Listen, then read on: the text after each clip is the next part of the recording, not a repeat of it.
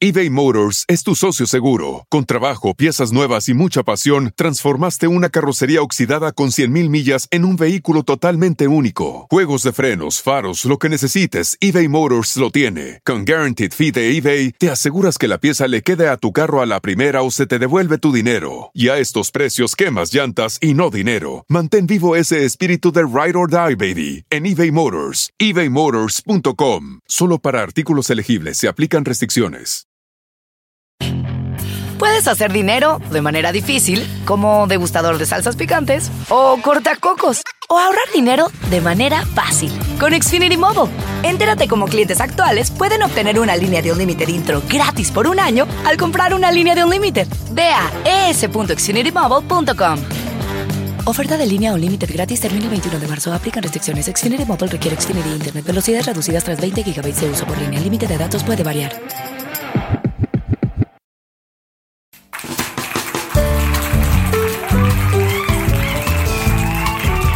Bueno, Cabalín, otra vez le doy la bienvenida aquí a nuestro super podcast. ¿Cómo, cómo está todo hoy para, para esta sesión que tenemos?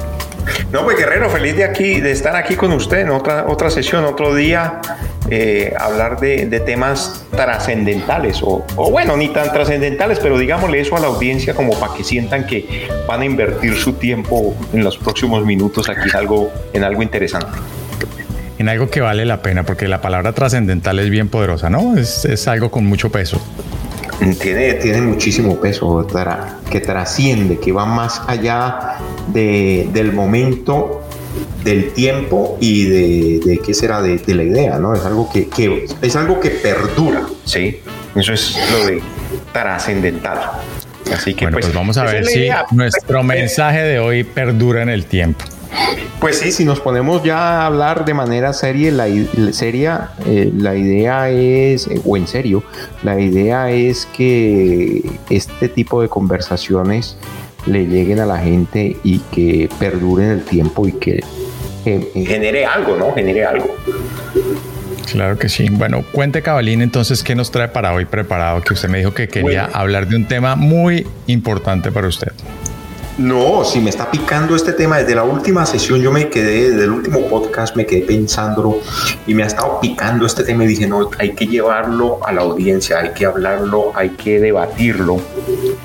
¿Usted se acuerda, Guerrero, cuando le decía a su mamá, su abuela o de esos dichos populares de que el hábito no hace al monje? ¿Usted escuchó eso alguna vez? Correcto. Sí, hay muchos cuentos al respecto de que el hábito no, es, no hace el monje, pero ahí llegamos a la pregunta si es, es verdad o no es verdad el tema. No, por eso, es que a mí siempre ese, ese dicho es muy, muy de, de donde yo crecí, de, de, cuando yo estaba pequeño y todo eso yo lo veía. ¿no? El, el, hábito no hace al monje y lo decían y lo repetían y todo eso. Y pues, si usted se pone a ver eso, ese dicho popular de, la, de los, los papás de uno, pues básicamente lo que dice es, mire, usted puede vestirse como sea o puede aparentar lo que sea, pero eso no lo hace a usted como persona, eso no lo hace a usted como, como ser humano. ¿Verdad? Eso, eso es lo que yo entendería. ¿Usted qué entiende por eso? Correcto, sí. Y, y el dicho que yo me sabiera, aunque el mono se vista de seda, mono se queda. No sé si tenga la misma, ah, el mismo mensaje que usted me está diciendo. Esa es más o menos una decantación de eso del, del, hábito no hace al monje, pero le voy a decir por qué yo vengo con el famoso dicho del hábito no hace al monje, porque es que le juega lo que le voy a contar. Entonces yo ese, ese dicho yo lo he escuchado muchas veces y yo decía, sí, el hábito no hace el monje. Y hace unos par de semanas empecé a leer un libro que se llama Atomic Habits, ¿sí? Hábitos atómicos. Uh -huh. Y yo dije, bueno, después de leerlo, pues se da uno cuenta básicamente lo que es el libro es el hábito se hace al monje porque lo que comunica, lo que dice el libro es básicamente los, usted es la sumatoria de sus hábitos. Y si usted uh -huh. quiere cambiar su vida, cambie sus hábitos. ¿Cómo le parece eso? ¿Cómo le quedó eso? Esa no se la veía usted venir. No, sí, sí, sí me deja pensando, porque además eh, tiene razón. O sea, los hábitos de, definitivamente son, son, son muy importantes, sobre todo para uno hacer el proceso que uno necesita para alcanzar las metas, ¿no? Porque digamos que yo relaciono mucho el tema de los hábitos con las metas, porque para poder llegar a una meta, pues definitivamente hay que atravesar por una serie de hábitos, porque es la, única manera pues de tener un proceso, ¿cierto? Pero venga, yo quisiera que usted me cuente...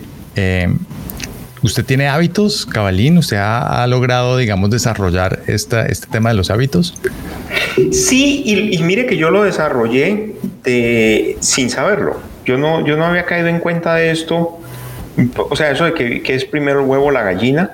Yo creo que los hábitos míos estaban allí, yo ni me había dado cuenta. Y luego cuando agarré este libro y empecé a verlo, empecé a ver cómo este autor que se llama James Clear, que es el, autor de, este libro, que además es súper vendido este libro en el New York Times y todo eso, él, él habla allí de arranque, habla de cómo hacerle microcambios a lo que uno hace día a día es lo que lo lleva a uno a cambiar. Y sí, yo tengo muchísimos hábitos. Es lo que llamamos nosotros eh, eh, requeñeques o lo que llamamos nosotros eh, en, la familia mía, esas, esas cosas que uno se pega y, repite todos los días y que para muchas personas es aburridor, ¿no?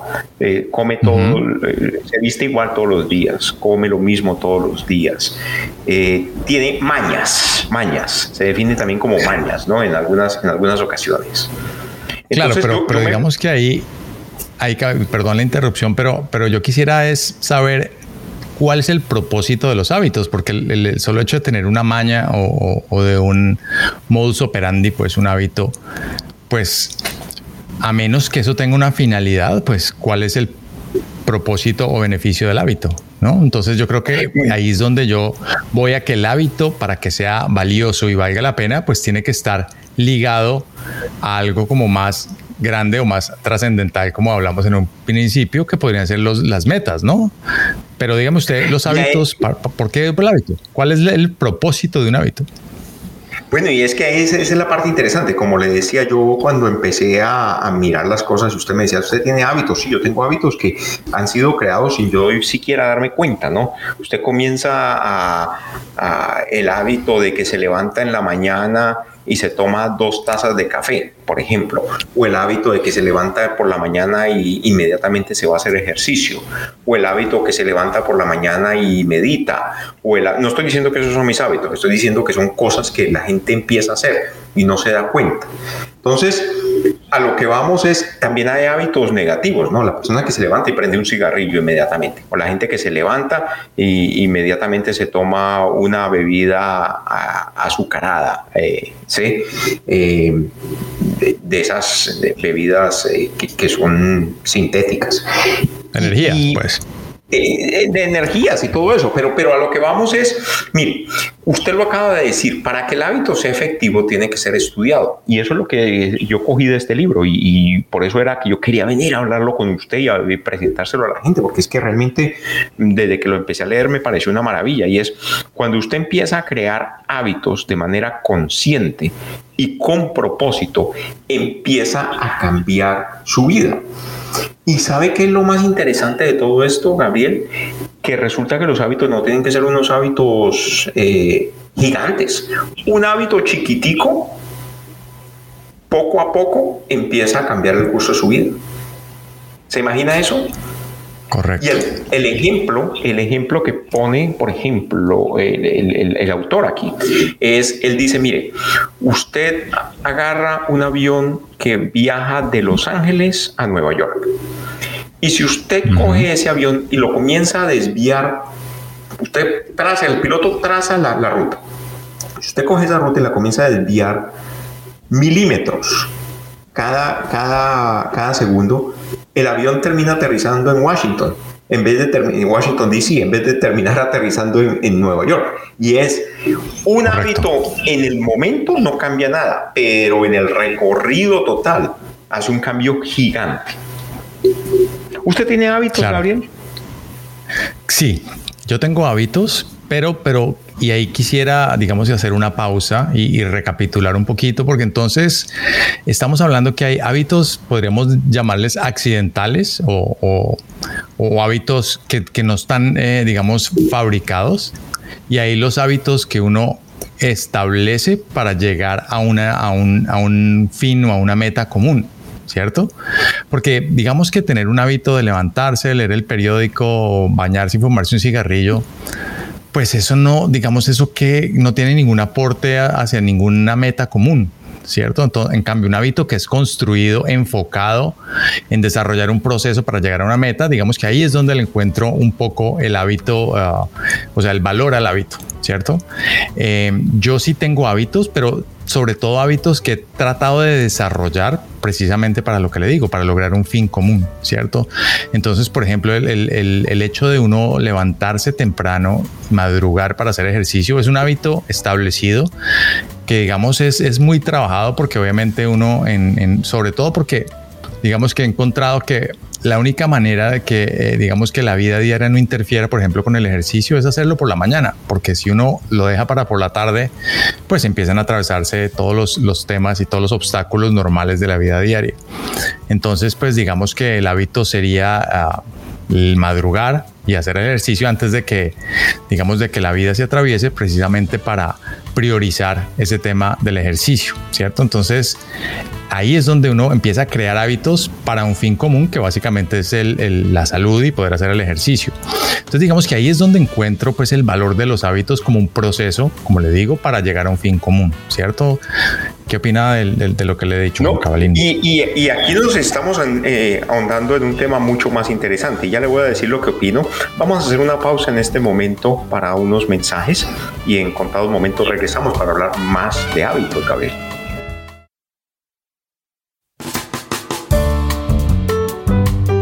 Oiga, Gabriel, entonces estábamos hablando de los hábitos.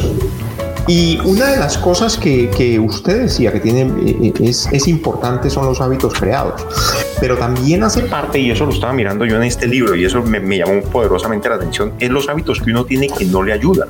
Porque es que así como es de importante crear hábitos que le ayuden a uno, también es importante desarmarse de hábitos que no le ayudan a uno. ¿Sí? Entonces, empezar uno a concientizarse de cuáles son esos hábitos, cuáles son las cosas que lo están a uno anclando a algo que uno hace y repite todos los días y no lo lleva a ningún sitio, mientras que genera y crea uno hábitos que sí lo llevan a algún sitio con propósito. Entonces, ahí esa es la parte, e, e, el libro es fascinante. Eh, el libro empieza narrando la historia del entrenador del equipo de ciclismo del Reino Unido eh, que lo llevó a ganar el, Tour de Francia. Y básicamente este equipo siempre era de los últimos. Y él empezó a hacer cambios pequeñitos, pequeñitos en las bicicletas, en qué hacían. Y comenzó a quitarle segundos, segundos, segundos. Y es cada, cada cosa que él le cambió al equipo, no eran cambios gigantes eran cambios mínimos, mínimos, mínimos. Y esos cambios representaron al final un ahorro de tiempo que llevó a los, eh, eh, a los ciclistas a, ser grandes competidores en el Tour de Francia. También habla otro ejemplo que pone, él, usa muchos ejemplos de deportes, porque es que en deportes es cuando más uno ve como los hábitos claro. Eh, crean influencia en, ganarse una copa, ganar algo, ¿no? lograr un objetivo.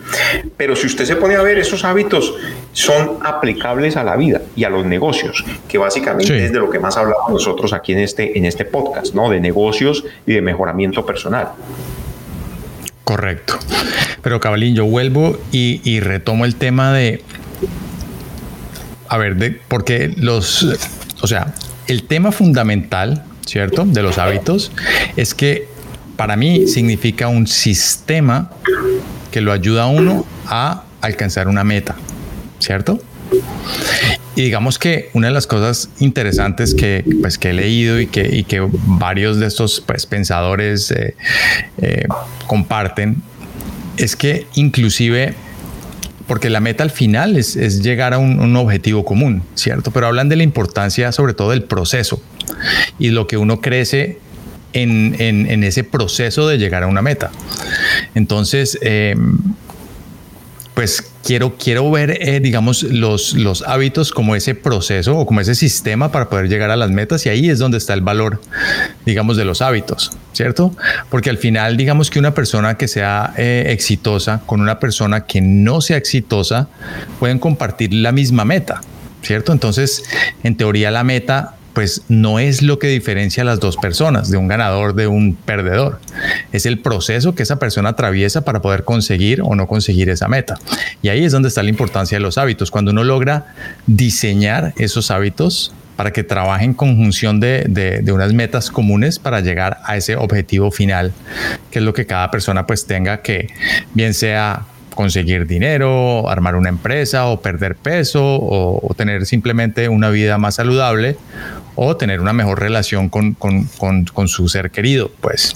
Entonces digamos que ahí es donde a mí me gusta mucho el tema de los hábitos porque es como construir ese proceso para poder, digamos, llegar a esa meta. ¿Cierto? Y ahí en esa medida le pregunto, ¿usted, ¿usted cree que los hábitos eh, es lo que, digamos, llega a construir la identidad de las personas? Por supuesto, y eso lo dice el autor en el libro eh, de manera categórica. Dice, mire, cuando usted empieza a hacer sus hábitos, ¿sí? Usted empieza a definirse por sus hábitos, es cuando usted empieza a lograr lo que usted quiere. ¿sí? Entonces, por ejemplo, él habla de eh, no diga que va a hacer a correr, diga usted es un corredor, ¿sí? Empieza usted a verse de una manera de, de, usted es la persona que encarna ese hábito. ¿sí? Mucha gente dice, no, es que yo, yo voy a correr o yo voy a escribir un libro. En vez de decir, yo soy un escritor, yo soy un corredor, eh, un maratonista, un eh, ciclista, ¿sí? Y, dentro de esa parte de la identidad están los hábitos que sostienen eso, ¿no?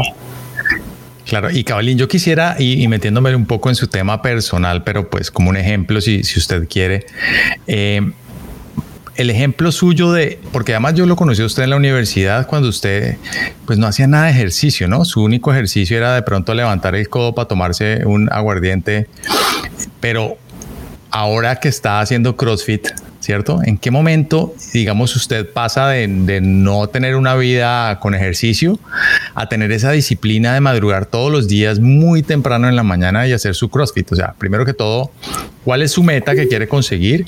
Y digamos que tuvo que atravesar usted para lograr obtener ese hábito que ya, digamos que es algo natural en usted, que lo, lo raro es que usted no se levante a hacer el ejercicio. Mire, yo nunca hice ejercicio hasta por ahí los 25, 27 años.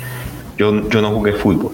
Yo, yo, no, yo no, no, tuve, en estos días estaba pensando, en mi casa no había un balón de fútbol. Yo nunca tuve, yo no fui dueño de un balón de fútbol.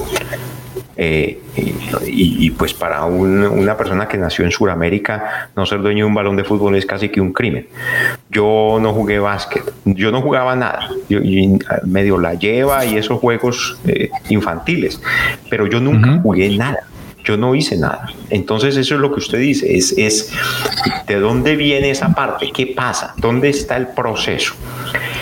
Y eso aparece de... Eh, de la urgencia de empieza uno a darse cuenta que los años van pasando y uno es menos ágil, uno es más lento, uno le cuesta más las cosas. Entonces uno dice, esta vitalidad que yo antes tenía, yo antes me podía comer una pizza completa y no me pasaba nada. Hoy yo me como una pizza y se me ve inmediatamente. Entonces, pero eso es un ejemplo, un ejemplo tonto de lo que realmente pasa en la vida de uno. Y es, si uno quiere, en la medida que va, que va madurando, que va envejeciendo, que el cuerpo va cambiando, si uno quiere mantener cierto nivel de vitalidad, debe buscarla. Entonces yo empecé a mirar ciertas cosas y dije, bueno, una forma de encontrar la vitalidad es cambiando mi cuerpo, ejercitándome, siendo más vital.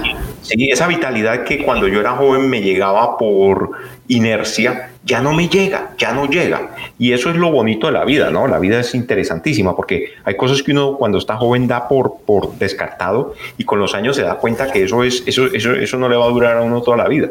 Entonces de ahí viene esa parte, viene esa parte de ese autodescubrimiento a través de los años y de querer mejorar, eh, esa, eh, perseguir el, el mejoramiento interno y externo. Y yo me di cuenta que yo podía mejorar mi mente y la parte interior y espiritual pero si el cuerpo no estaba allí, no había vitalidad, no pasaba nada, no iba a pasar nada. Entonces, de ahí sale esa parte, ¿no? Claro, pero, pero digamos que ahí lo bonito del tema es que digamos que su meta es esa, es mejorar su estado físico, ¿cierto? Y para poder mejorar su estado físico, usted decidió que tenía que atravesar por un proceso, ¿cierto? Y un hábito de madrugar todos los días eh, a las X horas de la mañana, muy antes de que salga el sol, ponerse sus tenis, ir al gimnasio y entrenar, ¿cierto? Y logra usted, digamos, atravesar todos esos, esos, esos retos para poder cumplir con ese hábito. Y aunque la meta es, eh, digamos, ser eh, o tener un mejor estado físico. Lo bonito del tema es que yo creo que usted ha obtenido muchos más resultados eh, atravesando ese proceso de lo que su cabeza y su mente ha tenido que atravesar para, digamos que, atravesar todo lo que se pone en contra de, esos hábitos para poder conseguir la meta y ahí es donde el proceso es donde uno gana más eh, que finalmente llegar a esa meta que en teoría pues es tener un mejor estado físico, ¿cierto? Y usted tocó una cosa que se llama el tema de la disciplina, el cual lo voy a invitar a que hablemos un poquito más después de esta pequeña pausa.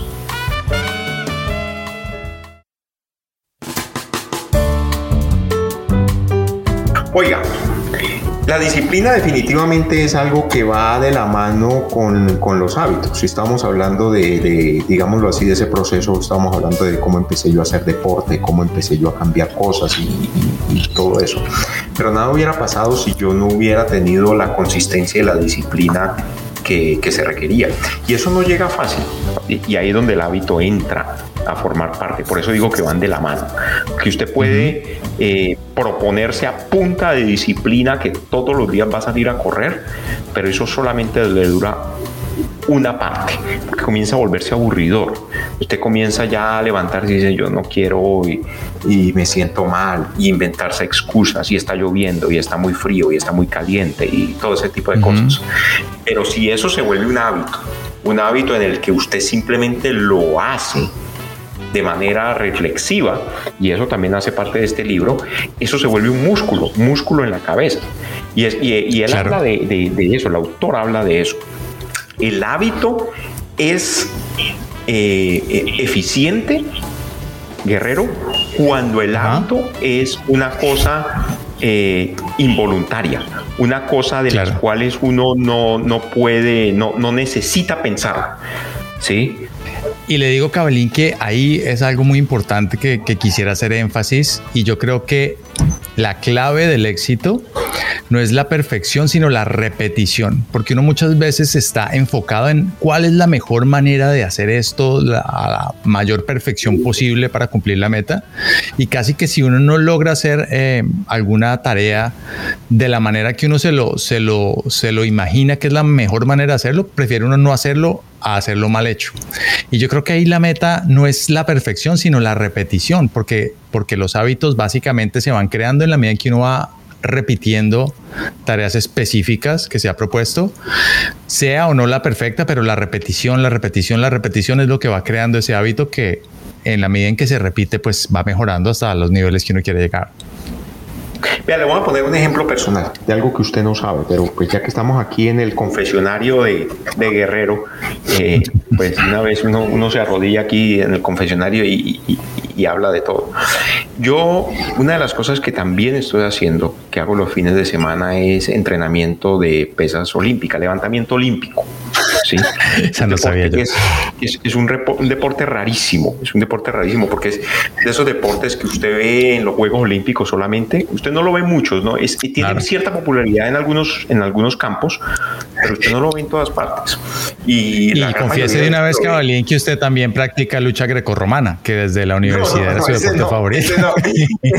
hasta allá no he llegado. Porque a usted le gustaba, le gustaba no más que la disciplina, le gustaba el uniforme y el sombrerito con las orejeras, era su favorito. No, no, hasta allá no he llegado, pero en las locuras que me ha dado con, con la crisis de identidad de, de, de pasar por la mitad de la vida, eh, la cual no tengo, realmente no tengo crisis, pero, pero la disfruto mucho. Es, es hacer locuras, ¿no?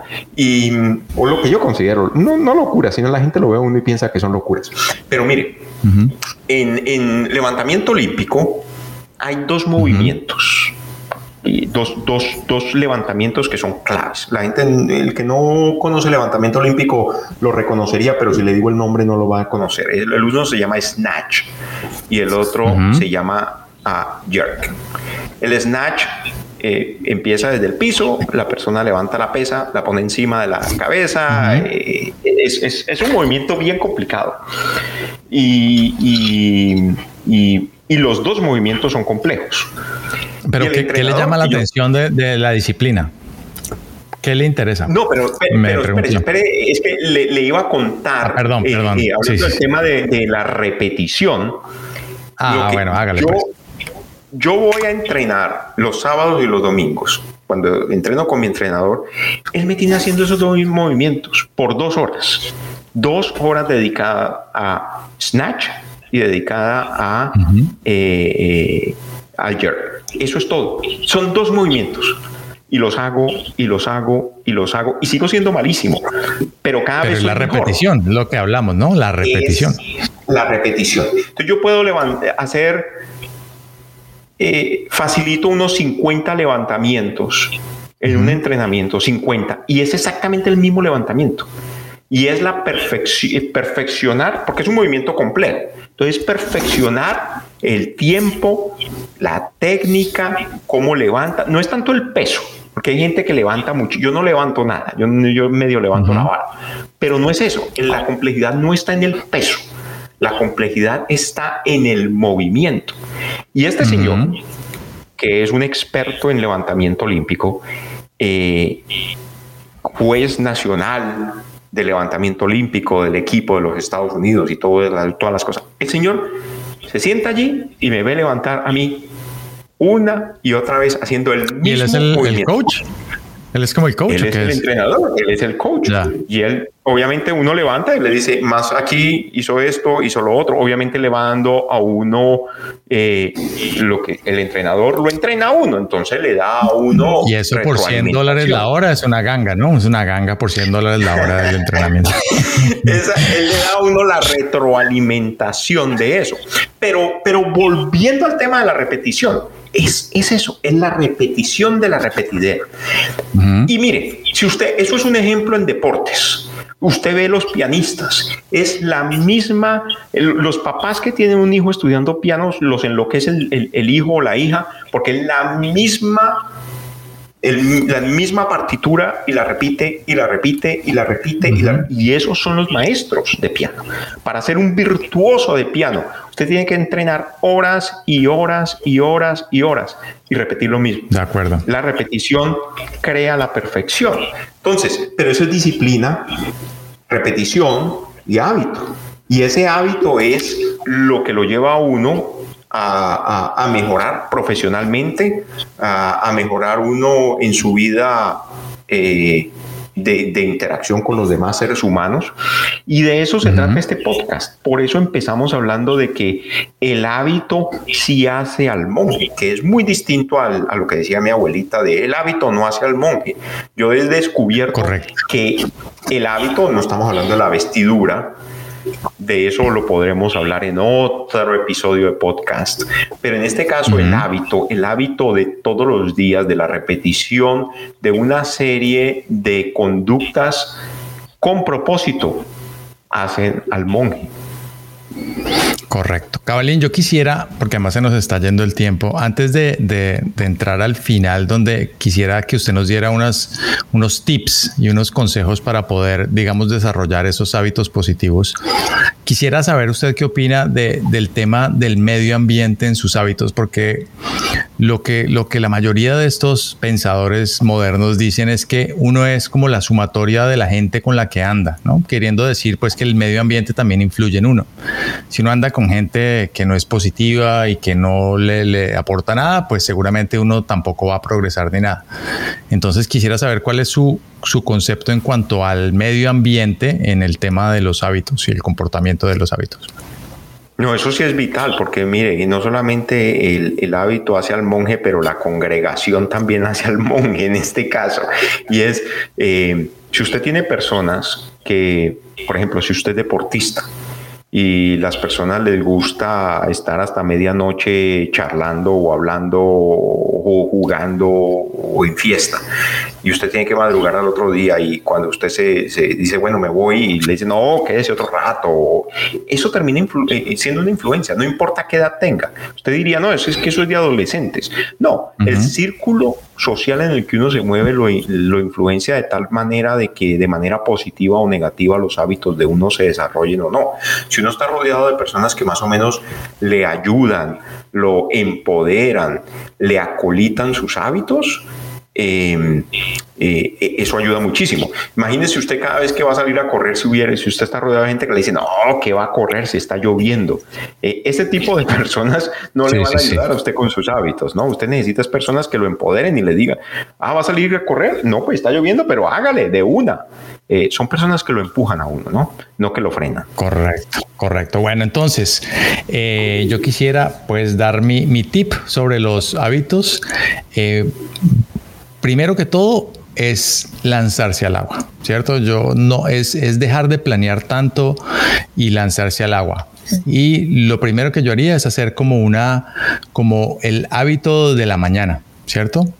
Entonces, que es la levantada a una hora determinada, lo que uno hace de, digamos, eh, levantarse, meditar, eh, Puedes incluir un cafecito, eh, hacer ejercicio y después hacer una o dos tareas. Pero a lo que voy es que es hacer esa lista y ese, y ese, mm, como ese, ese grupo de tareas una tras de otra que es el hábito. Y como usted decía, repetir, repetir, repetir y repetir. ¿Usted qué, qué tip le daría a la gente para que empiece a establecer hábitos que sean positivos, Cabalín? yo le voy a dar dos hábitos a las personas y, y no tienen que no tienen que salir a correr, pero básicamente es muévase, levántese y muévase.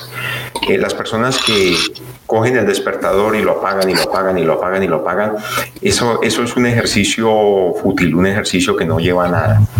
Ponga más primero, sea consistente en la hora que se levante.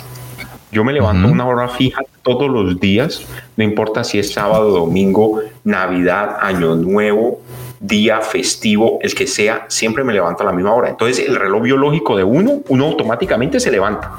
Ya ni siquiera el despertador tiene que levantar. Eso es uno.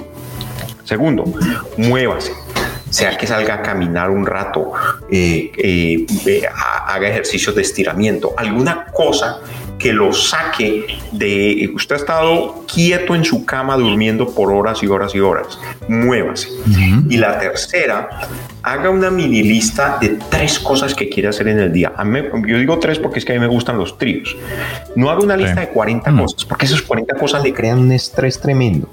Tres cositas que quiera hacer para el día. Si hizo más, diga no. Si hizo menos, no logró tanto. Si hizo las tres, salvó el día. La gente necesita sentirse que es exitosa en lograr algo día a día. Y esa listica de tres le ayuda maravillosamente. Paulín, me parece que es un excelente punto para terminar nuestro podcast de hoy. Entonces, pues nada, agradecerle como siempre este momento que se nos pasó muy rápido e invitarlo para la próxima, a ver qué nuevo tema interesante vamos a traer para la mesa. No se olvide, no se olvide Guerrero y los oyentes, hay que trabajar en los hábitos porque el hábito sí hace al monje.